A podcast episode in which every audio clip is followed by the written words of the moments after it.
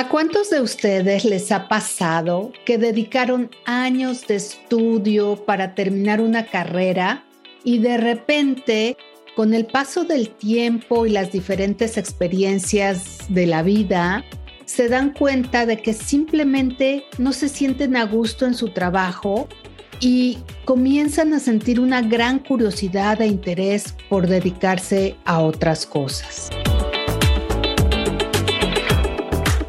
Soy Adriana Bataille y hoy nos acompaña nuevamente Laura Palma. Ella es consultora en recursos humanos y ofrece sus servicios de consultoría. Y yo los invito a que pongan mucha atención en esta charla porque Laura viene a compartir con todos ustedes cómo descubrir el momento ideal para replantearnos si a lo que se dedican actualmente es realmente lo que quieren y si no es así, qué opciones tienen para impulsar al máximo sus habilidades y talentos.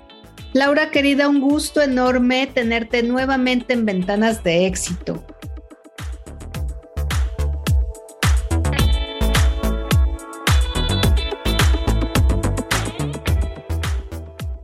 Adriana, muchas gracias. Feliz, encantada de estar contigo y con tu audiencia en este proyecto tan bonito, tan lindo, que toca muchísimas vidas a lo largo de todo el planeta. Muchas gracias por la invitación. Oye, Lau, pues en estos tiempos tan difíciles como los que hemos estado atravesando, entre la pandemia, la falta de empleo, los salarios que no dan mucho, surgen muchas inquietudes. Por un lado, hay muchos jóvenes que no saben qué camino elegir y por el otro hay un porcentaje impresionante de gente adulta que actualmente se encuentra en un constante cuestionamiento sobre su vida laboral y productiva. Tú que eres toda una experta en lo relacionado a lo que es la orientación vocacional, platícanos, ¿qué es lo primero que tenemos que reconocer o identificar? Claro que sí, Adriana. Mira, primero quisiera darle como un poco de contexto al proceso Usualmente los jóvenes reciben o recibimos orientación vocacional en la adolescencia, cuando estamos terminando en la educación media, la preparatoria. Y es cuando a veces a través de las escuelas la recibimos o tomamos procesos independientes o bien recibimos una orientación de parte de la familia. Sin embargo, es justo en ese momento, cuando estamos en pleno desarrollo y fortalecimiento de nuestra personalidad, cuando más confundidos estamos, cuando no sabemos lo que queremos. Hoy en día, las posibilidades de elegir una carrera son infinitas. Hay la especialidad de la especialidad de la especialidad y no es como antes, ¿no? Que había menos opciones. Entonces, la confusión para los jóvenes puede ser importante o pudo haber sido importante para nosotros. Tampoco recibimos, muchos adultos, una adecuada educación para el trabajo. O sea, como que era lo que seguía, ¿no? Estudiar y luego trabajar, sin verdaderamente tener la posibilidad de que en esta educación para el trabajo encontráramos nuestra vocación o un sentido a nuestra vida. Y además de esto y los procesos biológicos por los que atravesamos a los 17, 18 años, fuimos influenciados o están influenciados los jóvenes también por algunas atribuciones que nuestros padres, amigos o el entorno nos han colocado nos colocaron y le seguimos colocando a los jóvenes y sentimos el peso de alguna creencia o de algún mandato familiar. Esto es, pues aquí todos son abogados y tuve que estudiar derecho, ¿no? O mi papá tiene una fábrica y pues tuve que estudiar química porque es de fabricación de plástico. Y entonces es en este espacio, en este momento, cuando muchos de nosotros elegimos, cargado de todo esto, la elección de una profesión, lo que se iba a convertir en nuestra vida, lo que en teoría tendría que ser nuestro sentido y en donde tendríamos forzosamente que encontrar nuestra vocación. ¿Y qué pasa?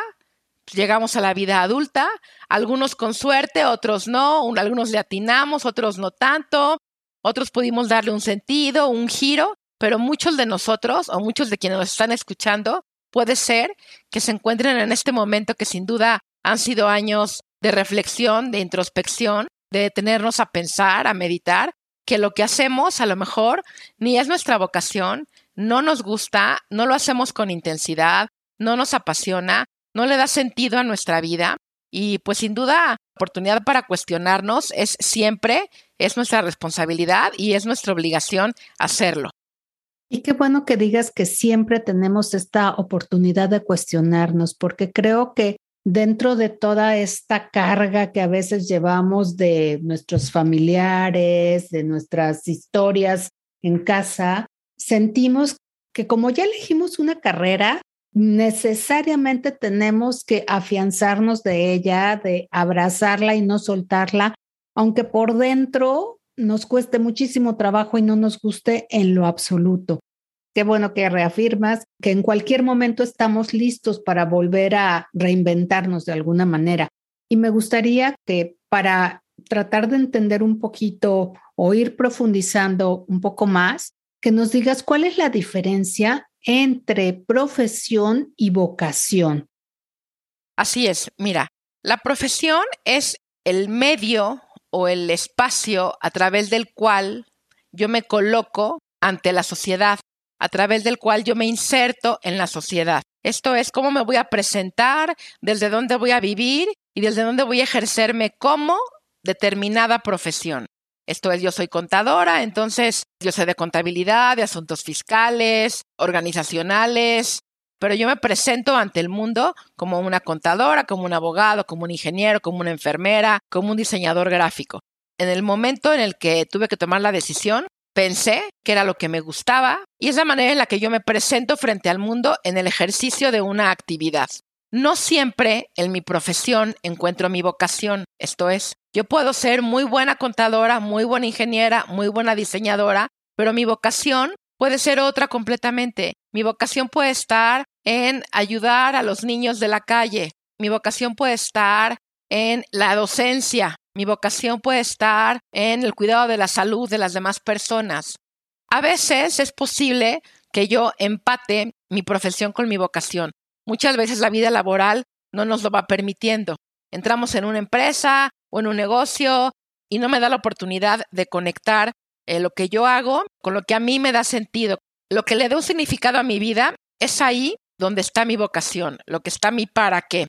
Si podemos lograr a lo mejor mi profesión es la ingeniería química, pero mi vocación es la docencia y puedo encontrar un espacio para ser capacitador, para ser maestro, puedo compaginarlo. Si tenemos la fortuna de poder hacerlo, entonces sí, la profesión y la vocación pueden ir de la mano. La vocación tampoco tiene que ser transformar al mundo y recorrer los rincones más aislados y despoblados de la tierra. Mi vocación puede ser compartir conocimientos, ayudar a los demás, algo que tenga que ver con el bien común, el servicio. Pero que quede bien claro que la profesión es a lo que yo me voy a dedicar y cómo yo me presento al mundo. Y que puedo ser muy bueno y que lo puedo hacer muy bien, tener mucho éxito, desde donde yo mire el éxito. Pero la vocación es lo que le da sentido a mi vida. Y no siempre mi profesión le da un sentido a mi vida. Que se puede trabajar, por supuesto, que se puede desarrollar también, que se pueden buscar espacios también. Sería obligación también nuestra buscar estos espacios. Sin embargo, no siempre la vida profesional nos permite cuadrar esta profesión con la vocación.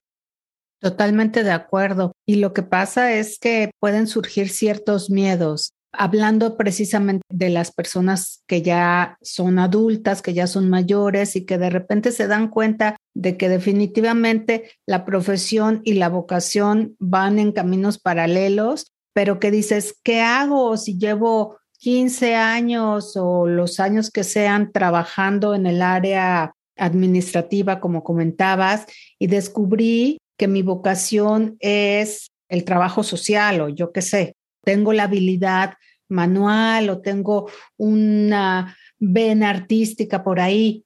Entonces, creo que sí es súper válido tener bien clara esta separación, estas dos definiciones. Y en estos casos, Laura, ¿se vale el replanteamiento en la edad adulta? Por supuesto que sí. El replanteamiento es como parte de un proceso profundo de autoconocimiento y de responsabilidad conmigo, como ya lo comentaba hace un momento. Hoy más que nunca hemos visto que nada es constante, que nada es estático, que nada es para siempre, que hoy mañana estamos aquí, mañana quién sabe. Y yo creo que el replantearme es una responsabilidad conmigo misma e invertir a toda costa en el desarrollo y fomento de mis habilidades y capacidades para ir conquistando mi propia realización personal y profesional y reconocerme siempre como el único responsable de mi vida. Hoy, a la edad que tenga, las edades en realidad son relativas, tiene que ver mucho la, actitud, el estilo de vida, pero si yo tengo esta necesidad de preguntarme, es mi obligación invertir tiempo en desarrollar todo aquello que a lo mejor quedó dormido, quedó guardado en un cajón, quedó guardado para después, quedó en el tintero, quedó en sueños. Ahorita vamos a ver más adelante qué puede ser. Y, por supuesto, no quedarme atorada, atorado en una decisión que tomé en la adolescencia cuando tenía ni la mitad de los recursos que tengo hoy para elegir qué es lo que quiero hacer con mi vida. En ese momento estuvo bien lo que decidí, era lo que yo podía decidir. Si tuve suerte, si tuve una adecuada formación, una adecuada educación, a todo dar, pero si no, ya pasó y es como un compromiso personal que tengo que hacer para replantearme si lo que hago es lo que quiero hacer, si lo que hago me lleva a ser la persona que estoy destinada a ser. Y es justo, ya cuando somos adultos, cuando estamos ya como llenos de habilidades, talentos, como ya muy identificados, porque ya los fuimos desarrollando, poniendo en práctica, implementando, recibimos muchísimas retroalimentaciones, unas positivas, unas no tanto. Entonces, es en este momento cuando yo tendría que buscar cumplir mi vocación y cumplir con eso que siempre he querido hacer, conectar con eso con lo que yo soñaba cuando era niña. Pero aquí yo creo que también lo importante es preguntarnos en qué circunstancias o en qué escenarios hacemos ese replanteamiento para no sentirnos perdidos, ¿verdad? Habría muchas, no voy a hablar de tres ahorita que creo que son importantes. La primera sería el deseo genuino de poder cumplir con mis sueños. Esa inquietud que tengo, esa cosquillita que tengo de poder ir tras lo que yo siempre he querido hacer. Tener ese cafecito en la esquina, poner mi papelería, vender juguetes en temporada navideña, un sinfín de cosas. Y yo creo que la pandemia nos ha dejado una conciencia más amplia y de redefinición de prioridades. Hoy mi estructura laboral, profesional, organizacional me llena, me da sentido, me gusta, porque hoy ya me doy cuenta que puedo autogestionarme, hoy me doy cuenta que puedo trabajar de casa, me doy cuenta que lo puedo hacer sola, solo, me doy cuenta que puedo estar cerca de mi familia, me he dado cuenta de muchas cosas, entonces yo creo que el miedo en ese sentido pues nos debería de ir bajando un poquito. Y yo creo que hemos conectado con nuestro interior, con esa vocecita que nos dice, estaría padrísimo poder hacer una cosa, estaría padrísimo cumplir con este sueño. Entonces, en primer lugar, te diría que el, el deseo genuino de cumplir con nuestros sueños. En segundo lugar, el desempleo hoy es una realidad también, que las estructuras enormes se han ido reduciendo la situación post pandemia pues ha dado la vuelta a las organizaciones y yo creo que es una oportunidad importantísima para autoemplearme, para perder el miedo de emprender, de eso que yo he querido hacer, me aviente yo a, a hacerlo. Obviamente vamos a ver un poquito más adelante el tema de los riesgos. Puedo cuestionarme si quiero seguir buscando un trabajo o tengo la oportunidad que me presenta la vida de yo autoemplearme y vincular esto con el concepto anterior, que era un deseo genuino de cumplir con nuestros sueños. Y en tercer lugar, otra situación que sucede ya muy frecuentemente es que cuando un adulto se jubila de una empresa, se jubila súper joven, con fuerza, con planes, con ganas de, de hacer, ¿no? Antes un señor se jubilaba y se iba a su casa a leer el periódico, ¿no? Y a ver la vida pasar. Hoy nos jubilamos más jóvenes o si no más sanos, más fuertes y entonces la jubilación también trae conmigo una fuerza que viene conmigo y que me da la oportunidad también de replantearme qué quiero hacer y hacia dónde quiero redireccionar mi vida y buscar esa vocación que como dije hace un momento, se quedó ahí guardada en el cajón, en mis sueños, en la almohada o en el tintero. Y sabes qué, Lau, yo creo que también es importante que nos preguntemos con qué fines hacemos este nuevo replanteamiento. Por supuesto. Mira, antes eh, de comentarte eso, quiero decirte que no estoy aquí invitando a tu audiencia a que demos saltos al vacío sin medir riesgos. O sea, es clarísimo que pues todos tenemos nuestros proyectos ya como muy claros a veces, nuestros compromisos, y sin embargo hay riesgos inherentes a la situación de replantearnos nuestro camino, nuestro futuro, pero también hay miedos infundados. Hay muchas creencias que nos limitan, miedos que tenemos. Entonces, hay que distinguir primero si esto es un riesgo o esto es un miedo. Por supuesto, asumir las consecuencias de las decisiones y determinar claramente los pasos y los plazos y la estructura de vida y pensamientos propios y externos que vamos a romper con este replanteamiento porque nos vamos a enfrentar a, pero ¿cómo es posible? Si estabas tan bien colocado, tan bien acomodado, me voy a ahorcar más, voy a tener que cambiar mis presupuestos, mis prioridades. Entonces, esto es un cambio, pero yo creo que quien tiene la inquietud, pues vale la pena que lo haga. Y los fines, pues sin duda son, uno, el autoconocimiento, ver qué habilidades he desarrollado, qué destrezas, cuáles tengo, pero que no he podido potencializar porque mi profesión no me lo permitió. A lo mejor soy muy buena con los números, pero también me encanta el trato a las personas. Y pues eso lo dejé porque estuve metida en un cubículo contando. Entonces, conectar con esto que yo soy y que me encanta y que me llena de vida para poder implementarlo. En segundo lugar, pues replantearme mi quehacer. Una pregunta que para mí se me hace bien importante es, ¿lo que estoy haciendo lo haría aunque no me pagaran? Para mí, si la respuesta es sí, estoy en el camino correcto. Si la respuesta es bajo ninguna circunstancia, yo creo que es un momento importante de replantearme el camino y mi quehacer. En tercer lugar, la posibilidad de proyectar mi futuro en otra dirección. Yo creo que hoy, o al menos para mí así ha sido, el tiempo es un recurso importantísimo, es lo único que tenemos y no sabemos cuánto tiempo tenemos. Hoy hemos estado en contacto con esa realidad avasalladora.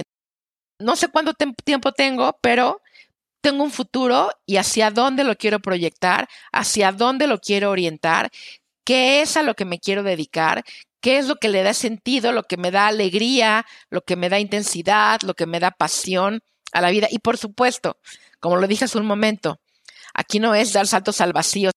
Hay un riesgo, sí, pero hay que calcular los riesgos y diferenciar siempre muy bien si es un miedo o un riesgo. Y en cuarto lugar, pues darme la posibilidad de activar mi poder creativo, o sea, ser creativa en esta búsqueda de mi verdadero quehacer. E incluso puede ser que si estoy trabajando en una empresa, en una estructura, en una organización, yo pueda buscar moverme de, lugares, ¿no? Tener movimientos horizontales. A lo mejor para mí es un riesgo enorme dejar mi trabajo, la estabilidad que me da y aventarme a emprender. Pero ¿qué tal que si puedo buscar dentro de la misma empresa un cambio horizontal que me dé la posibilidad de hacer otras cosas, desarrollar otras habilidades? Por supuesto que el replanteamiento en la edad adulta es maravilloso porque conecta con nuestra parte madura. En teoría, pues hemos pasado por diferentes situaciones que nos han fortalecido, que nos han hecho aprender. El aprendizaje ya es mucho mayor.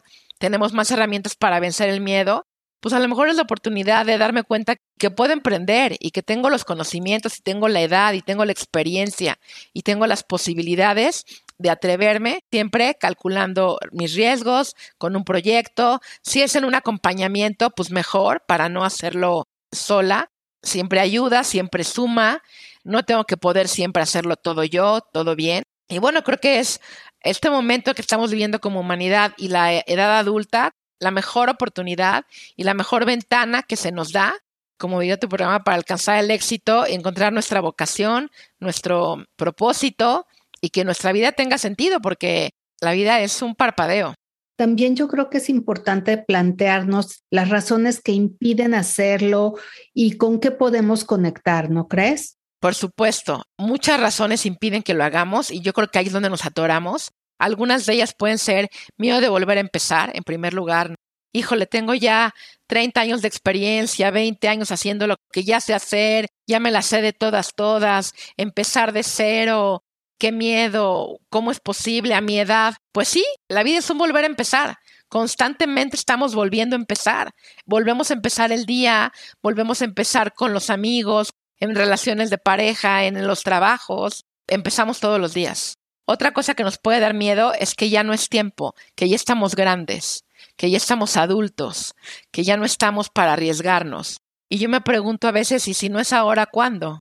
Si no me atrevo ahora a dar ese salto, ¿cuándo? A lo mejor si tengo hijos, ya no dependen tanto de mí, a lo mejor lo puedo hacer, ya no son bebés, o si estoy soltera o soltero, pues a lo mejor me es más fácil. Hay que evaluar la situación de cada quien para poder hacerlo. La edad, hoy es más difícil colocarnos en una empresa en la edad adulta que emprender, porque para emprender traemos toda esta serie de experiencias ya acumuladas. En una empresa algunas están ya promoviendo otra vez esta parte de contrata la experiencia, ¿no? Del adulto, que también es muy valiosa. Sin embargo, el mundo ha cambiado muchísimo y la realidad es que no es tan sencillo como antes o como se pensaría. Entonces, la edad para emprender y para arriesgarnos, yo creo que la vida adulta es el mejor momento, sí o sí. Y un riesgo muy grande también, un miedo también grande que tenemos es sentir que vamos a perder lo que hemos construido. Estabilidad económica, prestigio, estabilidad laboral. Y por supuesto que es importante, y he dicho en varias ocasiones, no voy a dar un salto al vacío, tengo que calcular el riesgo, tengo que programarlo. Sin embargo, puedo volver a tener la misma estabilidad económica, puedo tener el prestigio. Que te guste lo que haces, que sea tu vocación, que le dé sentido a tu vida, es ya la mitad del camino. Si yo he hecho algo que en realidad no me llena, no me satisface, no me gusta y me ha ido bien, pues imagínate cuando encuentres lo que te gusta, lo que te llena, lo que le da sentido a tu vida, pues el éxito económico, profesional, el reconocimiento va a ser todavía muchísimo mayor. Y por último, otro impedimento puede ser el miedo a equivocarnos otra vez, sentir que fallamos la primera vez en la primera elección y volver a equivocarnos.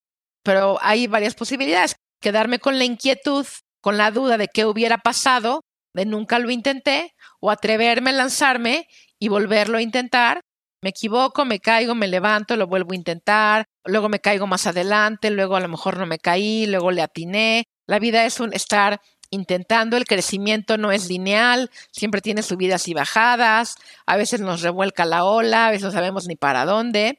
Sin embargo, son impedimentos reales, son impedimentos importantes que por supuesto que hay que valorar, hay que ponderar, hay que buscar el momento.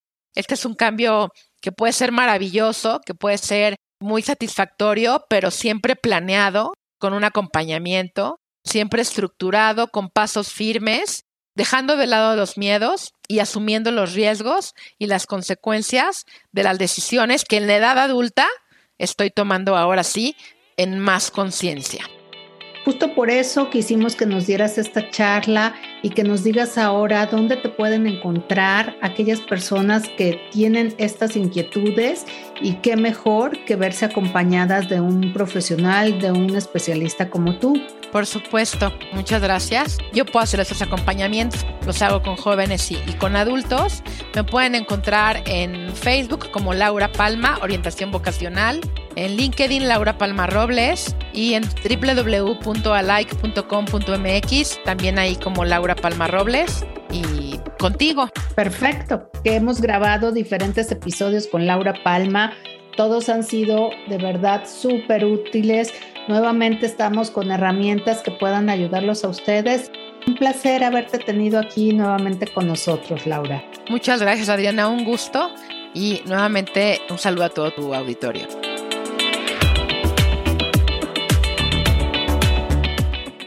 La invitación final siempre será la importancia de replantearnos nuestro quehacer, de identificar si hemos encontrado nuestra vocación, si estamos haciendo lo que estamos destinados a hacer y ser, y cuestionarnos si esto le da sentido a mi vida, me hace ser una mejor persona, contribuye a mejorar el espacio en el que me encuentro, el entorno en el que estoy, a tomar la rienda de mi propia vida, de mis propias decisiones y atreverme a hacer aquello que siempre he soñado. Perder el miedo, esforzarme, ser constante, tener paciencia y dar pasos firmes y seguros.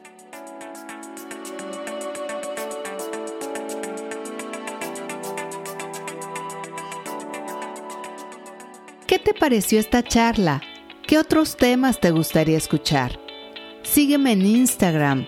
Me encuentras como adrianab.me. Recuerda compartir ventanas de éxito con tu gente.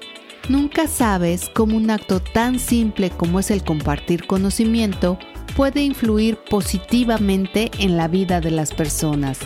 Conéctate con tus emociones.